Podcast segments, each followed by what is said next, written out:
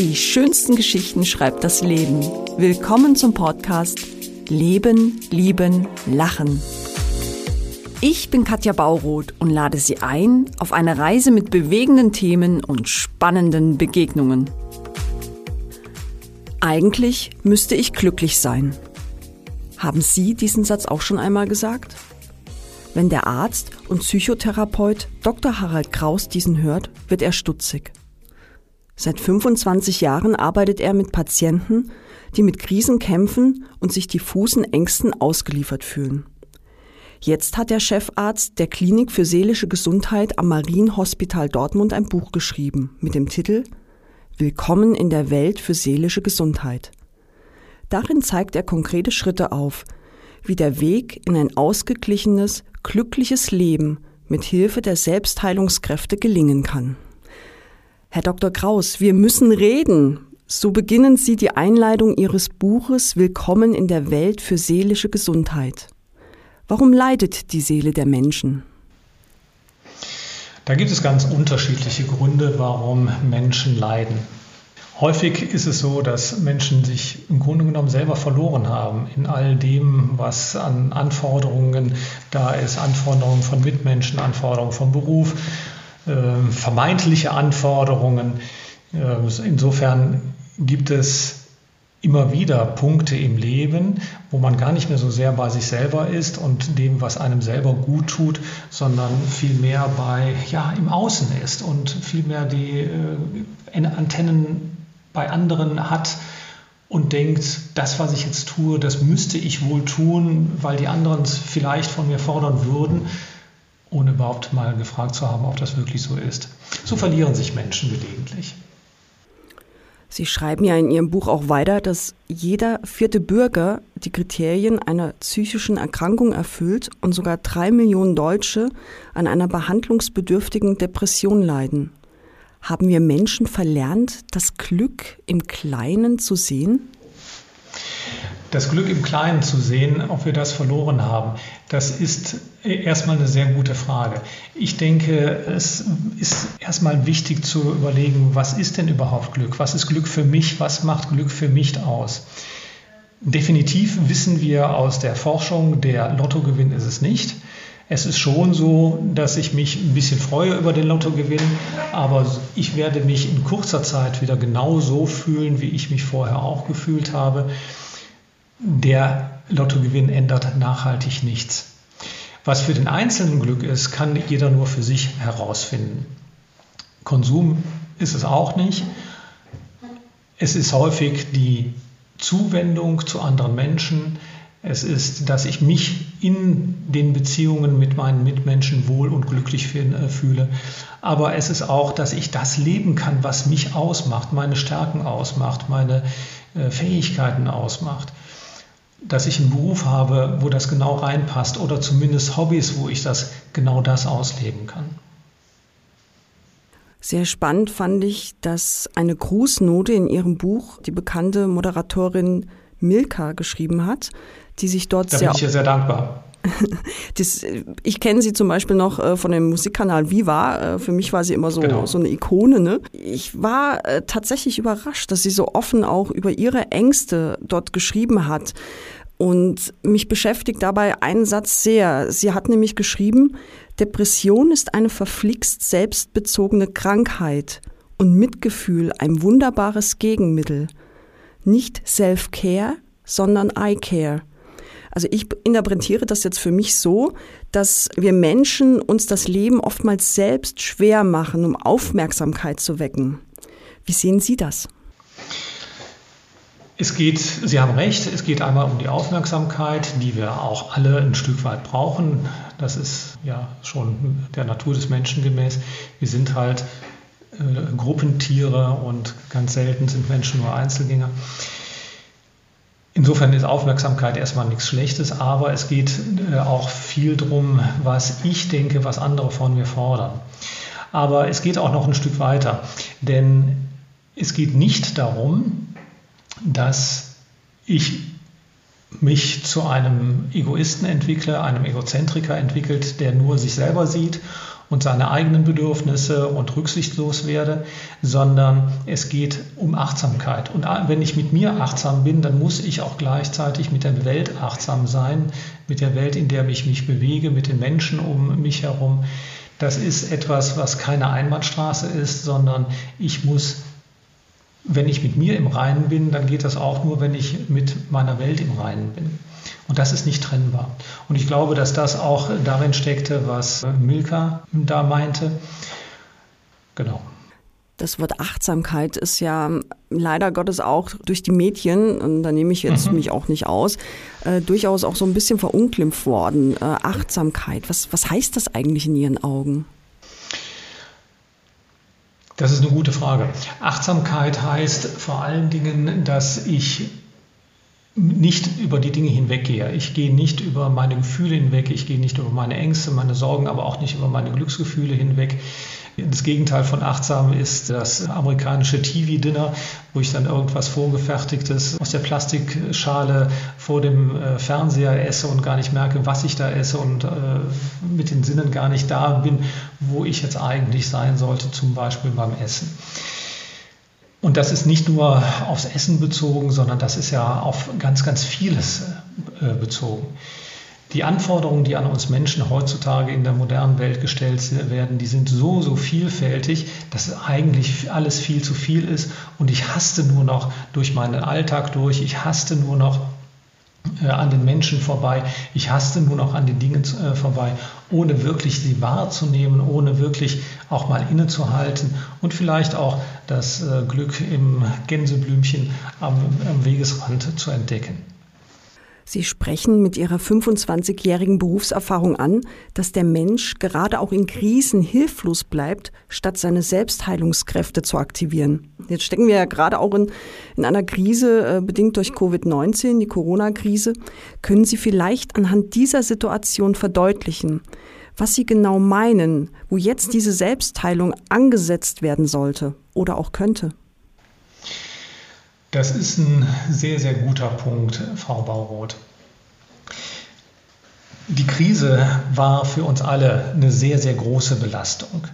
Sie hat uns vor eine vollkommen neue Situation gestellt, die noch nie jemand zuvor von uns so erlebt hat. Es mag Menschen geben, Einzelne, die auch äh, die letzte Pandemie noch mal mitbekommen haben, vor 100 Jahren. Aber das ist nichts, was äh, im kollektiven Bewusstsein so drin gewesen ist. Auf der einen Seite, auf der anderen Seite war, ist diese Pandemie jetzt aufgrund der veränderten Welt auch noch mal viel ausufernder gewesen in ihrem Umfang als alles, was jemals zuvor gewesen ist. Uns wurden Ressourcen weggenommen, wir konnten äh, nicht mehr mit anderen zusammen sein, wir durften nicht mehr feiern, wir durften all das nicht mehr, wir durften nicht mehr zum Sport gehen, wir durften all das nicht mehr machen, was uns eigentlich gut tut und was unsere Kräfte wieder äh, mobilisiert. Dann die ganze Unsicherheit, wie, wie ist diese Bedrohung einzuschätzen? Es gab einige, die sagten, das ist überhaupt keine Bedrohung, das ist irgendwie eine harmlose Grippe, man braucht gar nichts zu tun. Andere haben äh, düstere Szenarien an die Wand geworfen. Niemand wusste anfangs so recht, was ist das jetzt, was da, da auf uns zukommt. Das hat die Menschen sehr verunsichert. Und äh, dann gab es noch ganz spezielle Situationen von den Kulturschaffenden, die nicht mehr arbeiten durften, von den äh, Menschen äh, im Restaurationsgewerbe, die nicht mehr arbeiten durften. Viele sahen sich ganz veränderten Berufsbedingungen äh, gegenüber und mussten sich da ganz neu anpassen. Stichwort Homeoffice, Stichwort Homeschooling, die, äh, die was weiß ich, Alleinerziehenden, die sowohl das Homeschooling begleiten mussten als auch im Homeoffice arbeiten mussten.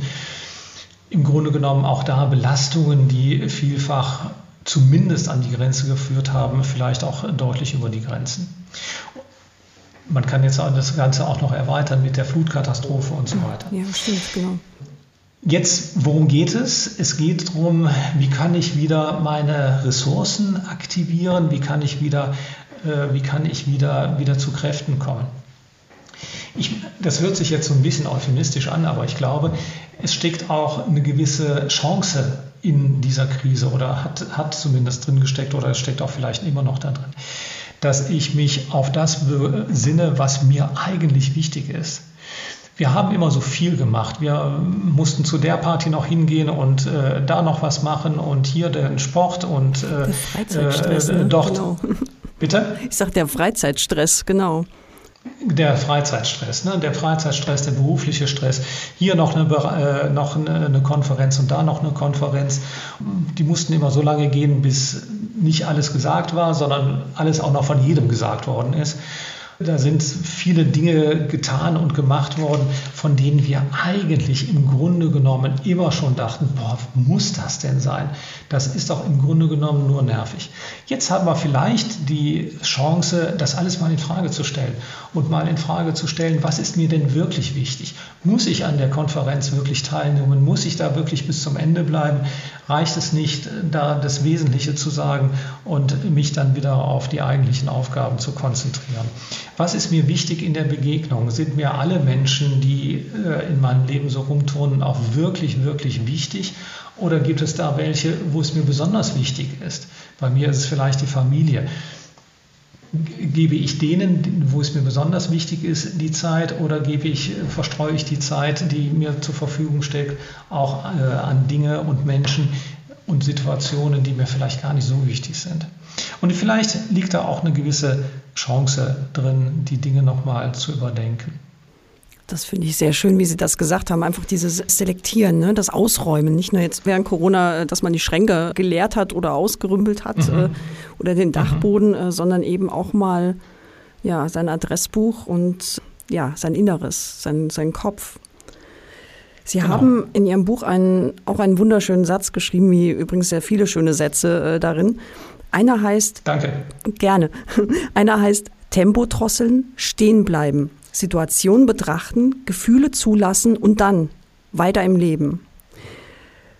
Das ist ein, ein schöner Vorschlag Ihrerseits. Jetzt komme ich aber jetzt wieder äh, und sage, hm, mhm. was, wenn ich keine Pause finde? Wenn ich in diesem Hamsterrad bin? Wenn, wenn mich mein Beruf fordert? Wenn, wenn mich meine Familie fordert? Dann haben wir den Freizeitstress, den Sie gerade an, angesprochen haben was, wenn, wenn ich selber nicht die Stärke und Kraft habe, um meine Situation zu reflektieren?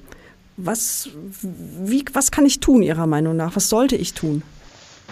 Na ja gut, ich habe zwei Möglichkeiten. Sie sprechen ja gerade das Hamsterrad an. Das Hamsterrad hat ja die Eigenschaft, dass es sich immer, immer schneller dreht. Und äh, wenn man die äh, Hamster im Hamsterrad dann sieht, dann äh, laufen die ja auch immer schneller und immer schneller, bis sie dann äh, einen, Salto machen oder einen Kusselkopf oder wie man das äh, nennen möchte und dann aus dem Hamsterrad herausgekegelt werden.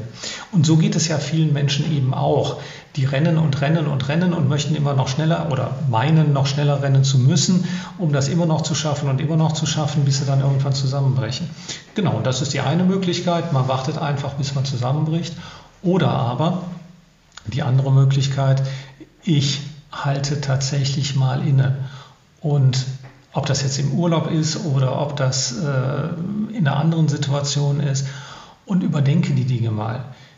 Das kann man, wenn es einen der Kopf schwirrt, vielleicht auch mal schriftlich machen und mal schriftlich so eine, das muss jetzt kein Roman sein, sondern eine Tabelle anlegen und mal überlegen, wofür verwende ich meine Zeit, wofür verwende ich meine Energie und was ist mir wirklich wichtig? Ist es mir wirklich wichtig, da meine Energie reinzustecken, meine Zeit reinzustecken oder gibt es andere Dinge, die mir eigentlich viel, viel wichtiger sind? Aber wo ich es eben nicht rein tue. Und so ein, das hört sich jetzt erstmal sehr fast buchhalterisch an, aber vielleicht ist das ja tatsächlich ein Ansatz, das einmal aufzuschreiben, Bauroth, und mal zu gucken, wie komme ich da weiter. Genau, wie kann ich das Hamsterrad verlassen? Das war schon eine, eine sehr schöne ähm, praktische Übung auch. Ich sag mal, dieses Notieren von, was ist mir wichtig, diese berühmten Tabellen, die man ja auch so ein bisschen macht. Haben Sie denn noch eine Idee oder was heißt, Sie haben wahrscheinlich sehr viele Ideen, äh, die sind ja auch in Ihrem Buch aufgeführt, aber vielleicht noch, noch eine praktische Übung, die auch darüber hinausgeht, über den Zettel hinausgeht. Ich weiß nicht, gibt es da so Tagesroutinen, die man einbauen kann? Zu den Routinen kommen wir ja auch gleich nochmal, aber wo Sie sagen, wenn Sie das einmal am Tag machen, keine Ahnung, Handstand, Kopfstand, äh, was, was einem so einfällt, dann kommen Sie vielleicht mehr zu sich selbst. Haben Sie da äh, Tipps, die Sie vielleicht sogar selbst anwenden?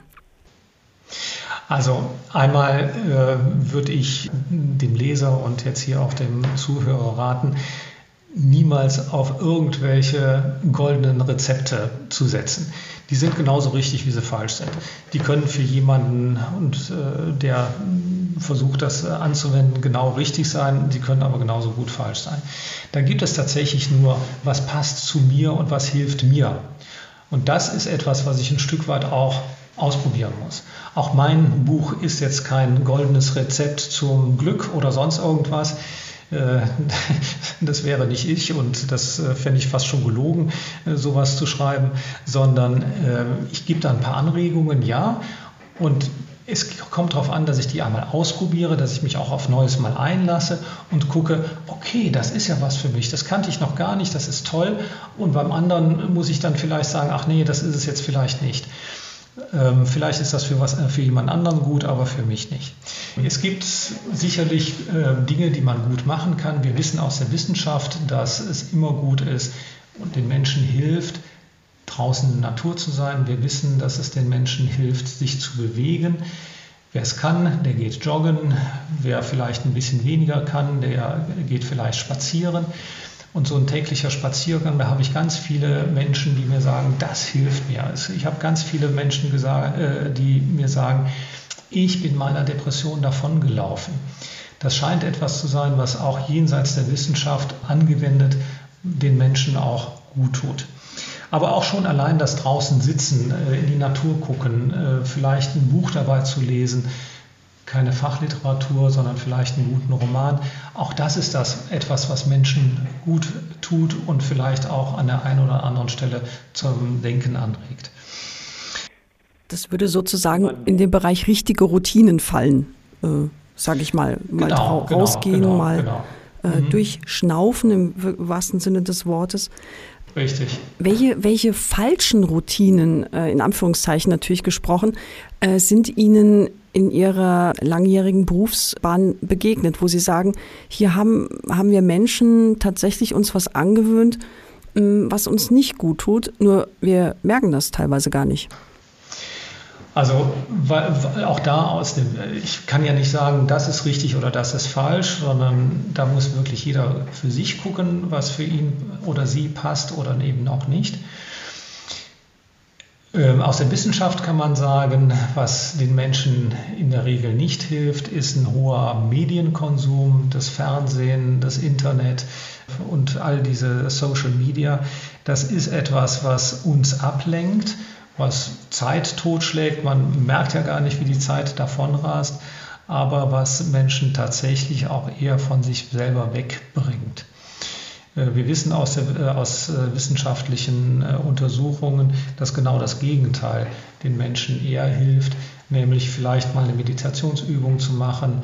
Die kann im Sitzen, die kann in der Bewegung stattfinden sich mit anderen Menschen zu treffen, gute soziale Kontakte zu haben, das hilft den Menschen.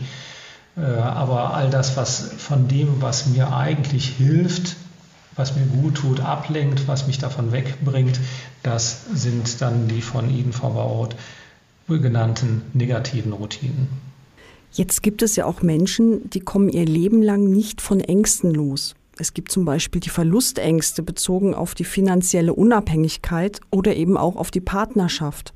Sie vergessen dabei ja oft auch wirklich das eigene Ich und die eigenen Bedürfnisse. Wie können Sie auch mit Ihrem Buch helfen, solche Ängste loszulassen? Bei Ängsten muss ich mir immer erstmal die Frage stellen, ist diese Angst wirklich berechtigt oder nicht? Wenn ich mich auf einmal auf einer hohen Klippe wiederfinde und äh, unter mir geht es steil bergunter, der Untergrund ist vielleicht nicht ganz so tragfähig, dann ist das eine sehr, sehr berechtigte Angst und ich sollte diese Angst dann sehr ernst nehmen und entsprechend handeln. Wenn Menschen äh, finanzielle Sorgen haben, dann können auch die berechtigt sein oder nicht. Auch bezüglich der Partnerschaft Ängste können genauso gut berechtigt sein oder eben auch nicht. Und wenn diese Ängste berechtigt sind, ja gut, dann muss ich mir die Frage stellen, was kann ich konkret tun, um dem zu begegnen? Verlustängste. Wenn es eine berechtigte Angst ist, dann muss ich mir Gedanken um die Partnerschaft machen. Wenn es aber nicht berechtigte Ängste sind, dann ist es viel, äh, wichtig, mir Gedanken zu machen, wie kann ich mit dieser Angst umgehen, wie kann ich äh, dieser Angst begegnen. Also jetzt nochmal zu dem Beispiel bei der Klippe, wenn ich Angst habe vor Höhe im Balkon, der vielleicht einen Meter über dem Grund äh, ist und wo es äh, eine vollkommen gesicherte Situation ist, dann ist das eine nicht berechtigte Angst. Und bei nicht berechtigten Ängsten hilft es immer, sich den Ängsten zu stellen, sich zu überlegen, wo kommt diese Angst her? Zum Beispiel die Verlustangst, die Sie angesprochen haben. Ist das vielleicht etwas, was aus meiner Vergangenheit resultiert, aus meiner Kindheit, wo ich bestimmte Erlebnisse haben musste, äh, bestimmte Situationen durchmachen musste, die mich heute noch in der Erinnerung belasten? Und wie sieht die heutige Situation aus? Ist es berechtigt oder ist es eben nicht berechtigt. Die Partnerschaft ist gut und die ist stabil. Äh, der Partner, die Partnerin sind sehr zugewandt zu mir und dann brauche ich ja diese Angst gar nicht zu haben und kann auch vielleicht mal diese Angst, obwohl sie nicht berechtigt ist, aussprechen. Und schon allein, dass ich sie ausspreche, ähm, kann, der, kann mein Gegenüber ja damit umgehen und mir vielleicht auch ein Stück weit meine Angst nehmen. Aber nicht der, andere ist, die, nicht der andere hat die Aufgabe, mir die Angst zu nehmen, sondern ich habe die Aufgabe, mich mit meinen Ängsten zu beschäftigen und mich denen, denen zu stellen. Genau, dieses Selbstreflektieren, ne? wie, wie, wie wir es schon äh, besprochen haben, einfach auch. Mhm. Das, das ist genau. der Punkt. Aber wir Menschen sind ja immer so feige, ne? wenn es darum geht, äh, uns selber da mal ins Verhör zu nehmen, ins eigene, dann schrecken wir ja oftmals zurück und wir erkennen ja oftmals auch gar nicht, was wir für ein tolles Glück haben ne? mit, mhm, mit unseren Richtig, Jobs genau. oder mit, mit den Freunden, mit den Partnern, weil man, das ist immer einfach das Negative ranzuholen, als, als äh, das Positive zu, zu sehen, was man hat. Ne? Ich glaub, Sie das, sprechen mir aus der Seele. Ja.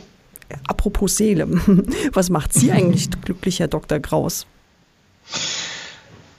Auf jeden Fall die Familie, meine Kinder, meine Lebensgefährtin.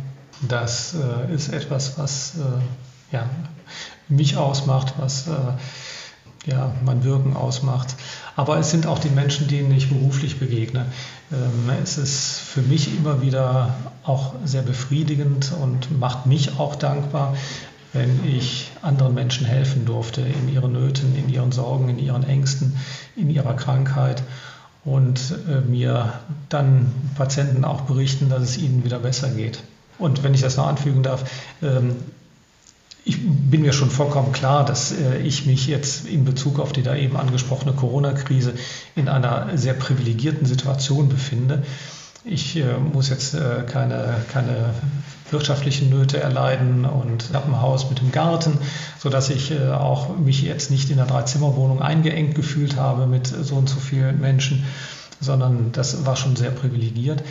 Aber auch in der, in der Krise, die ja auch, nicht, auch an mir nicht spurlos äh, vorbeigegangen ist, habe ich auch für mich wieder Neues entdeckt, wie zum Beispiel das Brotbacken, was, äh, für, äh, was dann zum neuen Hobby für mich geworden ist. Aha, das klingt spannend. Was ist Ihre Lieblingsbrotsorte geworden?